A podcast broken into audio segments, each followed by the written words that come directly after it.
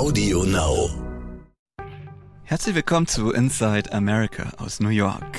Heute die vorerst letzte Folge, zumindest vor der Sommerpause. Im Herbst wird's weitergehen, aber diese Folge ein halbes Jahr nachdem ich für den Stern in die USA gezogen bin. Einmal ein bisschen Rückblick und ein bisschen Resümee. Wie haben sich die USA eigentlich im ersten Halbjahr 2021 verändert? Vom 6. Januar, dem Sturm aufs Kapitol, damit ging's los und Trumps Kampf noch gegen das Wahlergebnis, gegen das Ergebnis der Wahl, die er verloren hatte, was er nicht akzeptieren wollte. Bis jetzt zum 4. Juli, an dem Amerika sich selbst so ein bisschen feiert. Es ist der Independence Day und das Land hat sich doch sehr, sehr stark verändert in nur einem halben Jahr unter dem neuen Präsidenten Joe Biden. Ein persönlicher Rückblick darauf, diesmal hier bei Inside America. Ich bin Raphael Geiger. Schön, dass Sie dabei sind. God bless America. Time for us, for we the people, to come together.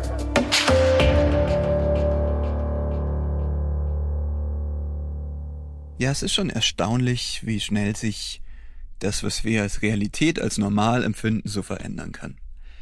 Ist ja nicht mal ein halbes Jahr her, im Lauf des Januars war das, dass Donald Trumps Twitter und Facebook und alle anderen Social Media Accounts von ihm gelöscht wurden, als Reaktion auf das, was am 6. Januar in Washington DC am Kapitol und im Kapitolgebäude geschehen war.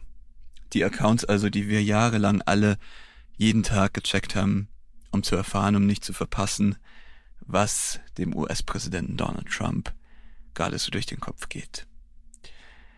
Dass er die Figur war, um die sich alles drehte, bevor er am 20. Januar aus dem Weißen Haus verschwand, das kann schon wirken wie eine Erzählung aus lange, lange vergangenen Zeiten. Woran liegt das? Liegt vor allem an Joe Biden und seiner Art, wie er Präsident ist. Er hatte so Ansicht, dass man ihn als Präsident von Anfang an als solchen wahrgenommen hat, also mit seiner ganzen Amtsautorität, ihm geglaubt hat, dass er dieses Amt ausfüllen kann.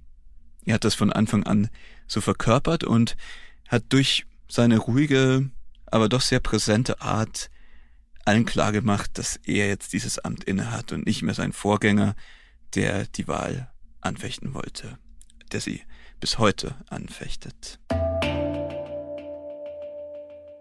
Biden hat uns klargemacht, dass es sowas gibt wie eine nach Trump-Zeit, eine neue Normalität, dass es sowas geben kann wie eine Zeit nach Corona, auch durch das schnelle Impfen in den USA schon im Frühjahr. Die USA haben unter ihm so etwas wie eine neue Leichtigkeit kennengelernt, dadurch, dass das Leben anders als in Europa schon sehr viel früher ohne Lockdown ablief. Es sind dann auch so kleine Dinge wie das Einführen eines neuen Feiertags. Etwas, was es seit den 80er Jahren in den USA nicht mehr gegeben hat. Ein neuer Feiertag, Juneteenth.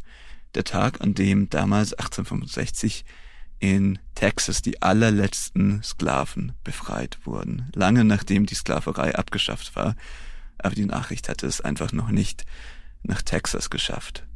Jetzt ist dieser 19. Juni ein nationaler Feiertag. Einfach so, Übrigens auch vom Kongress mit großer Mehrheit beschlossen und von beiden sofort unterschrieben.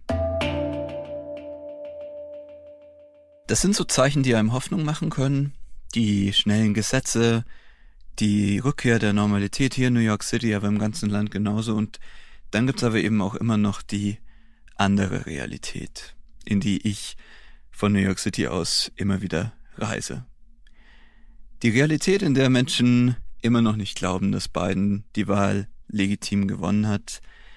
Die Realität der Trump-Auftritte, er fährt jetzt wieder durchs Land, er hatte am Wochenende in Ohio seinen ersten großen Auftritt, seine erste große Rede. Weitere werden folgen. Jetzt am Wochenende ist er in Florida.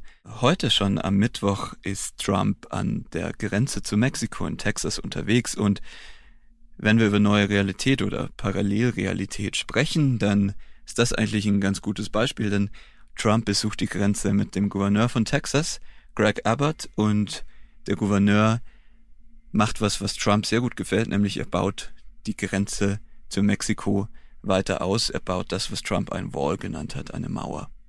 Biden hat die Bauarbeiten dazu ja gestoppt.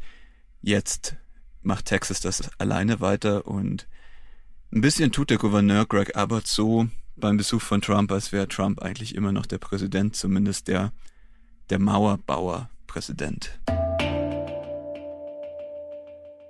Was die Lage hier in Amerika so gefährlich macht, ist, dass drei Faktoren zusammenkommen. Einerseits Trump als Person, zu der viele aufblicken, auf seiner Seite der Gesellschaft, eine Führungsfigur, ein authentischer Redner. Dann gibt es einen Teil seiner Anhängerschaft, der bewaffnet ist und gewaltbereit ist und radikal. Und dann kommt noch dazu, dass Trump und seine radikalen Anhänger eine Partei gekapert haben. Das ist der dritte Faktor. Die Republikaner ist eine der beiden großen Parteien in den USA. Es ist ungefähr so, als hätten rechte AfD-Anhänger die CDU gekapert in Deutschland. So ungefähr muss man sich das vorstellen. Die Republikaner mit ihrer ganzen Kraft, mit ihrer flächendeckenden Infrastruktur, damit hat Trump die Wahl gewonnen, damit erst, indem er die Republikaner erobert hat, er hatte das ganze Land erobern können. Was man sich vor Augen führen muss, ist, dass diese drei Faktoren unverändert da sind. Trump ist da, ist präsent, kontrolliert, auch wenn er kein offizielles Amt mehr hat, immer noch die Partei. Die radikalen Anhänger sind da, nicht mehr so offen, aber natürlich gibt es sie immer noch. Und die Partei hat immer noch keinen Weg gefunden, das Partei-Establishment in Washington hat immer noch keinen Weg gefunden, von Trump loszukommen. Die Mischung also ist immer noch da. Die Trennlinien, die zu Trumps Wahl 2016 geführt haben, die Polarisierung, alles das ist immer noch da. Und genau das ist es, was einem Angst machen kann.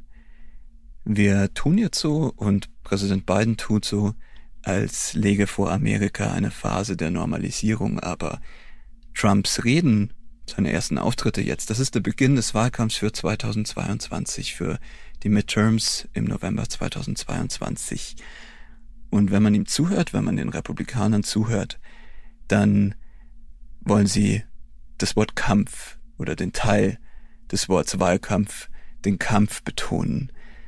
Das ist eine Schlacht um Amerika. Da geht es um Revanche, da geht es darum, die Wahlniederlage, auch wenn sie offiziell sagen, dass es keine war, von 2020 rückgängig zu machen. Es geht darum, den Kongress zu erobern, damit Präsident Biden endgültig nicht mehr tun kann, was er möchte.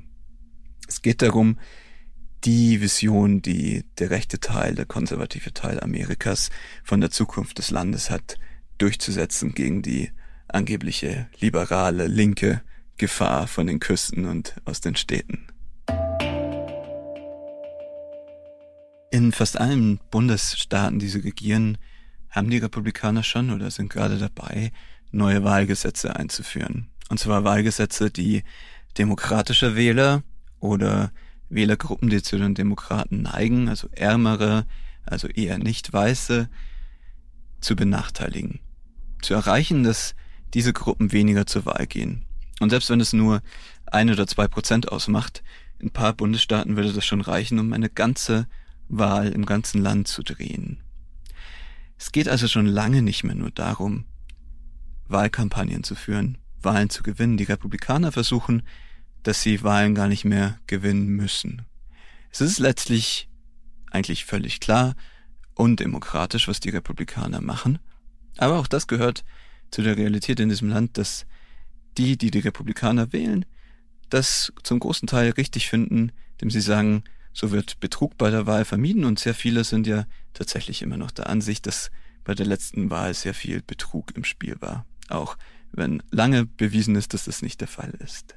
Das heißt, es gibt so eine Haltung, dass der Zweck alle Mittel heiligt, dass es nicht mehr darum geht, sich hinter einem Präsidenten zu vereinigen, sondern dass der Präsident, egal ob er gewählt ist oder nicht, grundsätzlich bekämpft werden muss. Das ist eine Haltung, die mich immer mal wieder an mein früheres Berichterstattungsgebiet erinnert, die Türkei und den Nahen Osten, wo es nicht darum geht, sich bei jeder Wahl eine Partei zu suchen, die man gerade ganz gut findet, sondern wo Parteien immer eine Lebenshaltung, ein Lebensmodell repräsentieren und es nur darum geht, zu gewinnen, das andere Lager, das eine andere Vision für das Land hat, zu besiegen, egal wie die Wahl ausgehen mag. Es geht nur um den Sieg, es geht darum, Amerika zu retten vor der angeblichen Gefahr von der anderen Seite. Genau das wird mich als Korrespondent hier für den Stern in Amerika die nächsten anderthalb Jahre bis zu den Midterms November 2022 beschäftigen, vermutlich auch darüber hinaus. Aber der kleine Aufbruch, den das Land gerade unter Präsident Biden erlebt und der auch wahr ist, der gelebt wird, es ist total schön, sich anzusehen, wie das Land erwacht und so ein bisschen Hoffnung fasst. Es kann eben doch nicht drüber hinwegtäuschen. Es ist noch nicht vorbei. Das ist leider die Wahrheit. Ab dem Herbst werde ich hier bei Inside America wieder davon berichten. Dann ein bisschen anders in einer neuen Form, aber der Podcast wird zurückkehren. Jetzt aber erstmal eine kleine Sommerpause. Erstmal tatsächlich hoffentlich auch in Deutschland ein Sommer. Hier in New York hat es heute 35 Grad.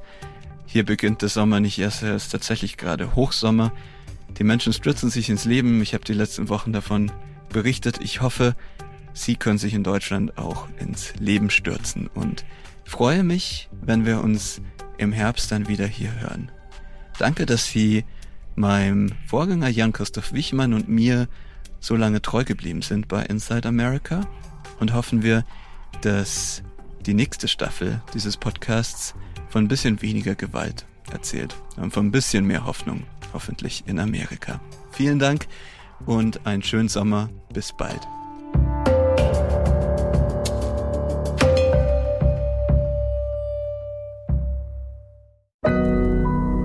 Audio Now.